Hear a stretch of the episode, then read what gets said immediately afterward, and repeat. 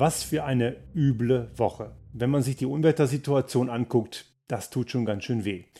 Ich möchte da wirklich nicht falsch verstanden werden, wenn ich jetzt sage, ich habe auch äh, etwas, ein wenig die Auswirkungen zu spüren bekommen. Ich war mit der Bahn unterwegs und im Raum Köln hat sich alles gestaut und ich kam zwei Stunden später nach Hause. Aber bitte, das ist komplett Jammern auf verdammt hohem Niveau, denn es ist nichts, nichts, nichts dagegen, wie es den Menschen geht, die vor dem Nichts stehen. Eine ganze Menge Menschen leben entweder nicht mehr, es werden immer noch viele vermisst in den Unwettern, in den Fluten, viele sind gestorben und die, die überlebt haben, haben am Ende nichts, sind quasi obdachlos. Und das Ganze ist eine Katastrophe mit Ansage. Mit Ansage über viele, viele Jahre oder gar Jahrzehnte. Und man muss sich hier wirklich erneut wieder die Frage stellen, warum ist das nötig?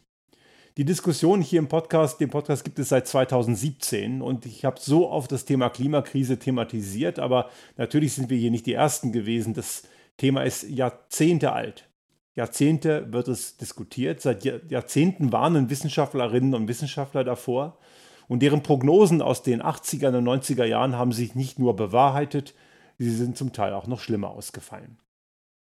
Ein Freund von uns, noch ein Geschäftskollege und Partner, der ist aus Schottland, der hat sich BBC-Nachrichten angeguckt und hat erst beim zweiten oder dritten Hinsehen erst verstanden, dass das Nachrichten aus Deutschland sind und nicht aus Indonesien oder aus den Philippinen. Also das zeigt, die Unwetterkatastrophen, die durch die menschgemachte Klimakatastrophe verursacht sind, die Einschläge kommen immer näher. Die kommen nicht erst im Jahr 2021 näher, wir haben auch die letzten Jahre immer wieder Unwetter gehabt aber die Frequenz nimmt massiv zu. Und nicht nur hier bei uns, auch weltweit.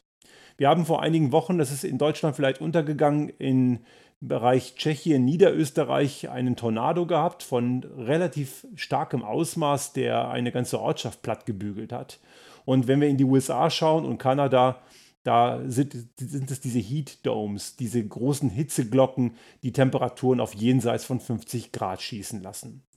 Einige machen sich da einen Witz draus und machen dann Selfies vor irgendwelchen Temperaturanzeigen, um dann mit dem klimatisierten Dreckschleuder, genannt SUV, dann wieder davon zu fahren. Und solche Menschen sind ja am Ende Teil des Problems. Die Versicherer wissen nicht, wie sie diese Summen decken sollen. Auch in Deutschland jetzt bei den Unwetterkatastrophen, diejenigen, die eben eine Versicherung überhaupt noch haben, können nicht unbedingt damit rechnen, dass der Schaden gedeckt ist, denn die Menge geht in die Milliarden. Und die Frage wird sein, wie kann das bezahlt werden? Der Staat, auch Armin Laschet als Ministerpräsident und Kanzlerkandidat der Union, hat auch unkompliziert und schnelle Hilfe versprochen. Das ist klar, das muss man in einer solchen Situation tun. Und es ist auch davon auszugehen, und ich finde das richtig, dass in einem solchen Katastrophenfall auch die Steuerzahlerinnen und Steuerzahler, also die Allgemeinheit, dabei einspringt. Es ist eine Aufgabe, die gemeinschaftlich gestemmt werden muss. Jeden kann es treffen. Niemand ist davor sicher. Und nur weil Menschen in einem Tal leben, wo ein Bächlein fließt, sind sie nicht automatisch deswegen zu bestrafen, weil die Klimakatastrophe zuschlägt. Wir müssen das gemeinschaftlich stemmen. Das gilt für alle Länder und ich würde sogar das Ganze auf der europäischen Ebene sehen, denn es ist ja nicht nur ein Problem in Deutschland oder ein Tornado im Grenzgebiet Tschechien, Österreich. Es ist eine gesamteuropäische Thematik, denn auch in Belgien, in Frankreich, in den Niederlanden sind Unwetter niedergegangen. Und auf der anderen Seite haben wir auch immer wieder Dürre, Dürresituationen irgendwo in Richtung Osteuropa. Auch in Ostdeutschland gab es in den letzten Jahren verstärkte Dürren. Also dieses Jahr ist weniger ein Hitzeproblem, es ist eher ein Niederschlagsproblem. Und wir haben einige Folgen zurück betrachtet. Wir haben das auch schon mal hier im Podcast diskutiert, warum das was mit dem menschgemachten Klimawandel zu tun hat. Und wer ein bisschen die seriöse Berichterstattung verfolgt hat, hat von Meteorologinnen oder Meteorologen sicherlich eine Menge gute Erklärungen finden können, warum das so ist, dass dieser Jetstream, wie wir ihn ursprünglich kennen, eben nicht mehr so stabil ist, weil der Temperaturgradient zwischen den Polregionen und der Äquatorregion der Erde eben kleiner geworden ist. Dadurch bilden sich eben solche Ausbeulungen im Jetstream und die Tiefdruckgebiete wissen nicht mehr so richtig, wo sie hin sollen. Das bedeutet, sie verharren sehr viel länger an einer Stelle. Und genau solche Effekte haben wir gehabt. Niederschlagsmengen von etwa 200 Litern pro Quadratmeter sind da eben mal schnell zusammengekommen, weil eben sehr viel Wasser aufgrund der höheren Energie, höheren Wärme, höhere Energie in der Atmosphäre gespeichert werden kann. Und wenn so ein Tiefdruckgebiet dann eben stark regnet und dann sich obendrein nicht mal wegbewegt, so wie es früher eher der Fall war, dann kommt es eben zu solchen lokalen Extremwetterereignissen. Im Fall der Eifel und Nordrhein-Westfalen kam jetzt noch die Topografie dazu. Das ist natürlich klar, dass sich Wasser in Tälern sammelt. Wasser fließt immer nach unten und es ist faszinierend wie erschreckend zugleich, welche Kräfte die Natur da entfaltet. Das sollte uns einmal mehr zeigen, was wir hier im Podcast auch immer sagen. In der Natur spielt der Mensch die kleinste Geige. Die Natur ist immer stärker und die Natur gewinnt immer. Die Natur hat enorme Kräfte, die können wir uns gar nicht vorstellen. Wir können sie in einem gewissen Rahmen ausrechnen. Aber selbst mir als Physiker, der mit großen Zahlen gewohnt ist zu spielen, ich habe ja auch Astrophysik gemacht und kenne große Zahlen, aber ich muss auch ganz klar sagen, die Vorstellungskraft reicht dafür nicht aus. Wenn wir die Auswirkungen sehen, ist es umso beängstigender. Und trotz all dem, dieser ganzen klaren Fakten und der Tatsache, dass diese Ereignisse die letzten Jahre oder im letzten Jahrzehnt massiv an Intensität und auch an Frequenz zugenommen haben, so gibt es auch diese Woche wieder eine ganze Menge Vollidioten, die in asozialen Medien, ich verfolge jetzt LinkedIn und Twitter und auch auf LinkedIn war das oft zu sehen, die versuchen das Ganze zu verharmlosen. Die immer noch meinen, dass es schon immer Unwetter gegeben habe und dass es ja sehr bedauerlich sei, aber das hat ja nun nichts mit irgendwelchen menschgemachten Effekten zu tun. Das ist Bullshit, das ist Quatsch mit Soße und wer das heute immer noch glaubt, der ist auf dem gleichen Niveau wie ein schwer krebskranker Patient mit Lungenkrebs, der noch immer Kette raucht und sich einredet, dass das Rauchen nichts mit seiner Krebserkrankung zu tun habe. Das ist plumpe Ignoranz und das sind Menschen, die nicht nur dumm sind, sie sind hoch egoistisch, weil sie weiterhin Dreck machen wollen und dieser Dreck, der verursacht am Ende dann unter anderem solche Katastrophen. Natürlich nicht in der Verbindung 1 zu 1. Es ist nicht so, wenn ich mir heute so einen blöden SUV kaufe und damit stinkend durch die Gegend rase, dass das am nächsten Tag zu einer Hochwasserkatastrophe führt. Aber die Effekte hängen zusammen und jeder trägt da eben diese besagte Verantwortung und diese Verantwortung wollen eine ganze Menge Vollidioten nicht annehmen. Es gibt wiederum welche, die sagen, ja, wir müssen was tun, wollen allerdings sich auch hinter alten Technologien verstecken. Das sind dann so die Befürworter von Kernenergie, die Kernenergie immer noch für eine grüne Energieform halten und dabei die gesamte CO2-Bilanz komplett ausradieren aus ihrem Gedächtnis, sofern sie sie überhaupt jemals hatten.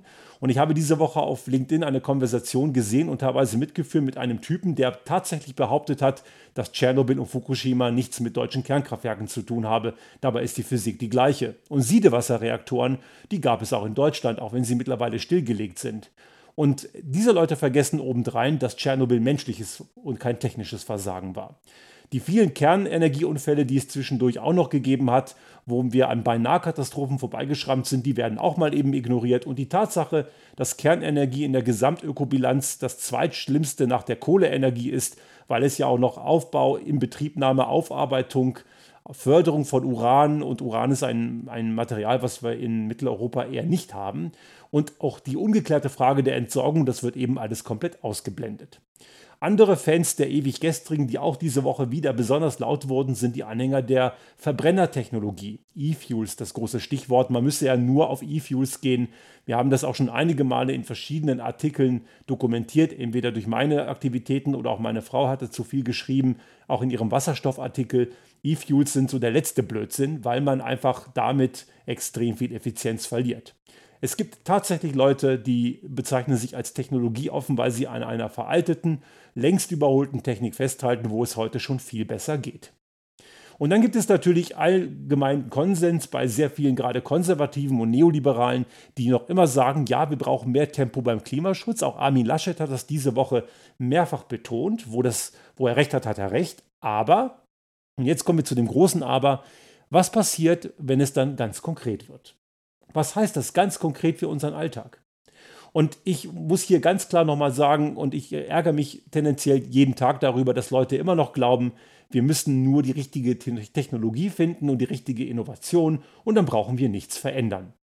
Das ist aber kompletter Blödsinn. Wir werden was verändern müssen. Und wenn Armin Laschet bei Maybrit Illner diese Woche hatte das gesagt, wir müssten unsere Industrie klimaneutral machen, dass wir auch weiterhin, auch in zehn Jahren, immer noch Stahl- und Autoindustrie hätten. Nein, Herr Laschet, das ist Unfug. Wenn man wirklich glaubt, dass die heutige Industriestruktur so ist, wie sie ist und auch bleiben soll, nur eben mit klimafreundlich, dann ist das ein Irrweg. Wir können das Problem nur lösen, wenn wir weite Teile der Wirtschaft verändern in ihrer Art. Gewisse Strukturen müssen aussterben. Kohleenergie, Kohleabbau braucht kein Mensch mehr. Weg damit. Dafür müssen aber neue entstehen. Bestehende Branchen müssen sich verändern. Es wird nicht nur reichen, einfach nur die Wirtschaft klimaneutral umzubauen. Nebenbei gesagt, das wird in bestimmten Branchen auch gar nicht gehen. Gewisse Branchen müssen sich ja nachhaltig verändern, weil das Produkt, mit dem sie arbeiten, per se ein Problem ist. Irgendwas mit fossilen Brennstoffen, fossile Flüssigkeiten, wie zum Beispiel irgendwas, was auf Basis von Erdöl hergestellt wird, wenn es nicht gerade ein Recyclingprodukt ist, das muss sich verändern. Wenn wir wirklich glauben, wir haben in zehn Jahren die gleiche Wirtschaftsstruktur wie heute, nur klimaneutral, dann sind wir ganz sicher nicht mehr wettbewerbsfähig, denn in der Zwischenzeit entstehen lauter andere und neue und viel, viel bessere Ideen. Darüber hinaus müssen wir mit dem Energiebedarf deutlich runter. Es reicht nicht nur, die Energie, die man nutzt, regenerativ zu erzeugen, das natürlich auch. Und hier muss man klar sagen, hat man in Deutschland die letzten Jahre massiv versagt. Da gab es auch starke Lobbyarbeit von gewissen großen Konzernen. Und es gibt einen sehr dubiosen lügenaffinen affinen, äh, Verein, der nennt sich Vernunftkraft. Achtung, Etikettenschwindel, die haben mit Vernunft nämlich gar nichts zu tun. Die verbreiten Lügen, um erneuerbare Energien kaputt zu machen. Und es ist ihnen, muss man sagen, einfach verdammt gut gelungen. Und damit kann man nicht nur Klimaschutz sabotieren, damit kann man auch, kann man auch sehr gut eine Volkswirtschaft ruinieren. Wer an diesem ganzen alten Mist festhält und immer noch glaubt, dass das Alte weiterhin gut läuft, man muss es halt nur klimafreundlich machen, der ist auf einem ganz gefährlichen Irrweg. Und jetzt klingt mein Plädoyer hier sicherlich für viele sehr radikal. Vielleicht ist es das auch. Aber wir haben leider 40 Jahre, 50 Jahre Zeit verplempert. Das Ganze hätte viel sanfter und ruhiger vonstatten gehen können. Wir haben schon viel, viel früher vor diesen Themen gewarnt und nicht nur wir, auch viele Wissenschaftlerinnen und Wissenschaftler, viele Aktivistinnen und Aktivisten. Das Thema ist nicht neu. Und jedes Mal, wenn man solche Themen thematisiert hat, wurde man ausgelacht oder belächelt. Das passiert in den letzten Jahren zwar weniger, aber nicht selten sehe ich auch auf Twitter gewisse Kommentare unter denjenigen, die bei Fridays for Future aktiv sind, die dann immer noch ins Lächerliche gezogen werden. So zum Beispiel auch diese Woche, dass man anstatt zu demonstrieren doch mal lieber in die Katastrophengebiete gehen solle und mal die Schaufel in die Hand nehmen müsse. Das ist so ein Bullshit, dass man sich wirklich nur die Haare raufen kann. Diese Leute, die so, solche Unterstellungen machen, die würden selber nie auf die Idee kommen, mit aufzuräumen und versuchen ihre Ignoranz dadurch zu rechtfertigen, dass denjenigen, die nicht ignorant sind und die das Thema ernst nehmen, dass man ihnen eine mangelnde Hilfsbereitschaft unterstellt. Das ist so eine typische Täter-Opfer-Umkehr. Selber nichts tun, dummbräsig ignorant, weiterhin Dreck machen und diejenigen, die was verändern wollen, die verurteilt man dafür, dass sie vermeintlich etwas falsch machen. Kommen wir nochmal abschließend zu einem Blickwinkel in den Bereich der Wirtschaft. Die Frage wird hier klar sein, wer bezahlt diese Katastrophe? Die Versicherer werden es eben, wie gesagt, nur bedingt können. Und hier müssen wir darüber nachdenken, das Verursacherprinzip nochmal sehr genau oder vielleicht sogar wörtlich zu nehmen. Es sind nämlich die großen Industrien und entsprechendes Konsumverhalten, was daraus resultiert, die uns das eingebrockt haben. Die ganzen neoliberalen Denker, und wir haben darüber schon einige Male diskutiert und darüber gibt es ja auch ein Video, das wir produziert haben in der Serie Restart Thinking Focus. Ich verlinke das auch nochmal in den Show Notes. Da haben wir auch nochmal die neoliberalen Irrtümer im Kontext der Klimakrise reflektiert und dargestellt. Und hier muss man vielleicht nochmal klarer sagen, so liebe Wirtschaft, die ihr besonders dreckig seid, Kohleenergie, Stahlbranche und so weiter, zahlt mal euren Obolus zum Wiederaufbau. Zahlt mal euren Obolus, um solche Dinge künftig zu vermeiden. Dammbau, entsprechende Wassersicherung, man wird sowas brauchen. Das wird unser Problem aber nicht lösen. In Venedig zum Beispiel hat man einen Hochwasserschutz geplant vor einigen Jahren mit 60 cm Anstieg. Ein Meter wird nicht reichen. Das ist heute schon zu klein. Die Prognosen sind sogar eher schlimmer geworden als das, was in, der Wissenschaft bisher prognostiziert wurde. Aber man muss klar sagen, die Wissenschaft hat recht gehabt. Also wie kann man die Wirtschaft und auch besonders die hohen Einkommen in der Gesellschaft hier mit in die Pflicht nehmen? Ich finde es ziemlich bedenklich, wenn dann die Stahlkonzerne heute schon wieder nach dem Staat schreien, wenn es um den Umbau dieser Industrie zu grünem Wasserstoff geht. Sie wollen selber die Investition nicht tätigen. Das soll mal wieder die öffentliche Hand die Kohle locker machen, damit sie am Ende eine grüne Bilanz bekommen. Aber das kann es nicht sein. Grün werden heißt die eigene Innovation fördern. Es kann nicht sein, dass die öffentliche Hand, die Steuerzahlerinnen und Steuerzahler, die eh am meisten gebeutelt sind, gerade die niedrigeren Einkommen, dass die am Ende durch ihren Obolus wieder die großkopferte Industrie unterstützen und subventionieren, weil sie, weil genau diese Branche in den letzten Jahrzehnten gepennt hat. Die haben alles ignoriert und möchten es auch gerne weiterhin tun. Und das, was dann irgendwann offensichtlich nötig wird, ja, das soll dann wieder die öffentliche Hand bezahlen. Der Staat soll sich ja nicht einmischen, es sei denn, es geht um Knete. Wenn man wieder Subventionen und Unterstützung abgreifen will, dann ist Staat natürlich wieder gut, aber der soll sich natürlich raushalten. Wir erleben also auch im Bereich der Klimakrise hier wieder dieses typische Verhalten gewisser Branchen und ich möchte hier nicht die gesamte Wirtschaft in einen Topf schmeißen, aber gewisse Branchen, die die Ansicht vertreten, dass die Gewinne denen wohl sehr privat gehören, aber die Verpflichtungen und die Konsequenzen ihres schädlichen Verhaltens die soll man doch bitte schön sozialisieren und die soll die Allgemeinheit bezahlen. Also asozialer geht's nicht. Ich plädiere hier sehr klar um nicht nur für einen Systemwandel, den wir hier immer wieder propagieren, ein Systemwandel, in dem, in dem wir ein Umfeld schaffen, in dem sich asoziales, dreckiges Verhalten einfach monetär gar nicht mehr lohnt. Und nein, ich sage das hier nochmal klar, das hat nichts, aber auch rein gar nichts mit Planwirtschaft zu tun. Planwirtschaft ist was ganz anderes. Und bitte hört auf da draußen, diese wichtigen Grenzen, die wir dringend brauchen, mit Planwirtschaft gleichzusetzen. Industrie und Wirtschaft soll und muss sich entfalten und agieren können. Und der Innovativere soll das Rennen machen. Es braucht allerdings Grenzen, denn diese Grenzen, die wir heute nicht haben, führen dazu, dass man Dreck machen auch noch monetär vergolden kann. Und wenn man Dreck gemacht hat, wird man nicht mal zur Verantwortung gezogen. Das Problem ist einfach, dass im Kontext von Klimakrise die Zeitskalen zwischen Dreck gemacht und Auswirkungen einfach relativ groß sind und der unmittelbare Zusammenhang nicht erkennbar ist. Aber es gibt genügend Fakten und wissenschaftlich belastbare Daten, die diesen Zusammenhang sehr eindeutig zeigen. Wer also noch immer glaubt, man muss nicht handeln, man kann alles so lassen, wie es ist und die richtige Technologie wird es richten. Und da gibt es einige sehr gestrige Protagonisten. Ich denke zum Beispiel da an Frank Thelen, der wo ich mich frage, warum der überhaupt bekannt ist, weil das, was er sagt, kompletter Unfug ist. Dieser blinde Technologieglaube und jemand, der dann auch das Parteiprogramm der FDP abfeiert, weil er äh, meint, es darf sich nichts verändern und die Technologie wird es schon richten und der Markt, der ganz tolle Markt, der wird schon die richtige Innovation fördern und am Ende auch belohnen, weil ja, der Markt ist ja intelligent. Nein, ist er nicht. Der Markt regelt nur die Gier. Wir brauchen Rahmenbedingungen, die diese Grenzen setzen. Und da hat die EU diese Woche auch nochmal ein sehr klares Statement gemacht. Unter anderem ein Verbot von Verbrennertechnologien im Antriebsbereich ab 2035. Ich finde, das ist zehn Jahre zu spät. Aber solche Dinge sind nötig, damit die Industrie endlich ihren Hintern bewegt.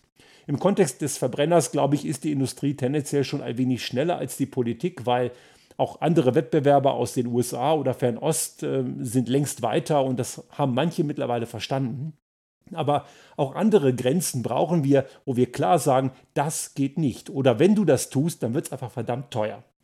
Und die EU hat mit diesen Maßnahmen, die sie auch jetzt nochmal verschärft haben und verkündet haben, durchaus die richtigen Ansätze. Und jetzt geht es an die Ausgestaltung. Ich befürchte, dass sich einige wieder ihre Schlupflöcher werden versuchen, dort reinzubasteln. Oder es wird ihnen leider, befürchte ich, auch gelingen. Aber ich hoffe, möglichst wenigen. Und wir müssen hier zusehen, dass diese ganzen Lobbyisten der Ewiggestrigen keinen Einfluss gewinnen. Im Endeffekt ist es nur eine Frage dessen, ob wir das als Menschheit endlich kapiert haben. Ich habe da noch ein bisschen Zweifel, aber vielleicht irre ich mich und ich hoffe, dass ich mich irre. Denn die ganzen Wirtschaftstreibenden, die hier lobbyieren für das ewig Gestrige, und die sind leider immer noch sehr, sehr mächtig. Nach außen den machen, sie, machen viele Unternehmen ein bisschen Greenwashing. Nicht alle, wie gesagt, es gibt auch Unternehmen, die nehmen das Thema sehr, sehr ernst und mit einigen von denen dürfen wir auch arbeiten. Das macht dann auch sehr viel Spaß und man sieht auch, dass sich da was bewegt, aber viele, bei vielen ist das Thema nicht wirklich angekommen. Denn ein Produktportfolio oder die Prozesslandschaft zu verändern, so weit geht die Liebe zum Klimaschutz dann meistens doch nicht. Aber der Gegner, die Natur, der ist unbesiegbar. Wir können hier noch so viel Propaganda machen, wir können Social-Media-Kampagnen machen, sowas wie die Initiative Neue Asoziale Marktwirtschaft, die ständig mit Lügenkampagnen Blödsinn erzählen oder irgendwelche anderen Lobbyverbände. Das mag bei gewissen Menschengruppen verfangen. Und wenn man sich LinkedIn-Kommentare anguckt, wo gewisse Leute die Deindustrialisierung Europas fürchten, weil ein Tempolimit kommen könnte oder weil es ein Verbrennerverbot ab 2035 geben soll. Da merkt man, wie solche Lügengeschichten verfangen haben. Aber gegen die Natur helfen keine Lügen. Wir haben das in der Pandemie gesehen und wir könnten was daraus lernen. Einige wenige haben es vielleicht auch getan, aber in der breiten Masse sehe ich den Lerneffekt nicht. Die Natur ist immer intelligenter, pfiffiger und weiter agierender und die Natur gewinnt immer. Und ich möchte hier nochmal klar wiederholen, es ist nicht die Erde, die wir kaputt machen, es ist unsere ökologische Nische, die wir zum Überleben brauchen. Ich habe diesen Podcast wieder mit dem Thema Klimakrise bestückt, weil ich einfach gar nicht drum komme. Das Thema ist einfach viel zu immanent. Und während wir die letzten Jahre immer wieder gesagt haben, es sei 5 vor 12, wir könnten spätestens in dieser Woche gesehen haben, dass die Zeit 12 längst vorbei ist. Wir reden schon in der Zeit nach 12. Und es hilft eben nicht rum zu lamentieren, wie anstrengend und wie schmerzhaft so ein Wechsel ist. Natürlich muss man das Ganze sozial auswiegen und dafür gibt es Möglichkeiten. Besteuert endlich die hohen Einkommen. Da ist, ist genügend Kapital vorhanden, um sowas zu bezahlen. Und natürlich muss das Ganze sozial gerecht sein. Dafür gibt es Konzepte. Aber diese Konzepte haben zur Folge, dass die Mächtigen, die Neoliberalen, die, die das Kapital haben, einfach mal mehr belastet werden. Und keine Sorge, das, Re, das flüchtige Rehkapital gibt es nicht. Die bleiben sehr wohl, denn sie brauchen letzten Endes auch den Markt hier. Und es gibt da nebenbei gesagt auch viele Unternehmen, die gewillt sind, auch einiges mehr zu tun. Einige tun es ja auch schon. Das bedeutet, es ist ja durchaus möglich. Und ich möchte in dem Fall nochmal an die Grünen appellieren in Deutschland, seid bitte deutlicher. Ich hoffe sehr, dass die mehr und stärkere Maßnahmen vorhaben, als sie in ihrem Wahlprogramm stehen haben. Denn das Wahlprogramm ist nicht wirklich 1,5 Grad tauglich. Das muss man leider auch sagen. Aber vielleicht steckt da mehr dahinter, als im Wahlprogramm steht. Und an diejenigen nochmal, die sagen, ein so kleines Land wie Deutschland würde ja nur 2% beitragen. Das ist zwar zahlenmäßig richtig, aber ein Land wie Deutschland hätte längst klimaneutral sein können. Man hat es vergeigt. Herr Gabriel und Herr Altmaier sei Dank und diesen ganzen ewig gestrigen Lobbyisten und sogenannten Initiativen wie diese vorhin erwähnte Pseudo-Initiative Vernunftkraft, die mit Lügen sicher Sachen verbreiten, die eben nicht stimmen, den haben, die haben es extrem verbockt, dass wir heute noch lange nicht so weit sind, wie wir hätten sein können. Aber wenn wir zeigen, dass es geht, sind wir nicht nur eine Vorreiterrolle, sondern wir haben auch einen Innovationsschub und eine Vorreiterschaft in der Wirtschaft, die am Ende extrem viel Arbeitsplätze sichert. Uns muss klar sein, und da möchte ich auch ganz klar Ecker von Hirschhausen recht geben, als er bei Maybrit Illner die Woche sagte, dass ihn diese einseitige Fokussierung auf Wirtschaft massiv ankotzt. Und ich kann das nur unterschreiben. Er hat völlig recht mit dieser Aussage. Dieses Wirtschaft nach oben setzen und immer in die höchste Priorität ist eigentlich nicht Wirtschaft nach oben setzen. Das ist die Priorität derjenigen, die ohnehin schon viel haben, getreu dem Motto, der Teufel scheißt immer auf den größten Haufen. Und genau dieses Denken müssen wir verändern. Wirtschaft hat der Gesellschaft zu dienen und nicht umgekehrt. Und eine gesunde Wirtschaft kann nur existieren, wenn man sie nicht gegen, sondern mit der Gesellschaft und vor allem mit der Natur macht.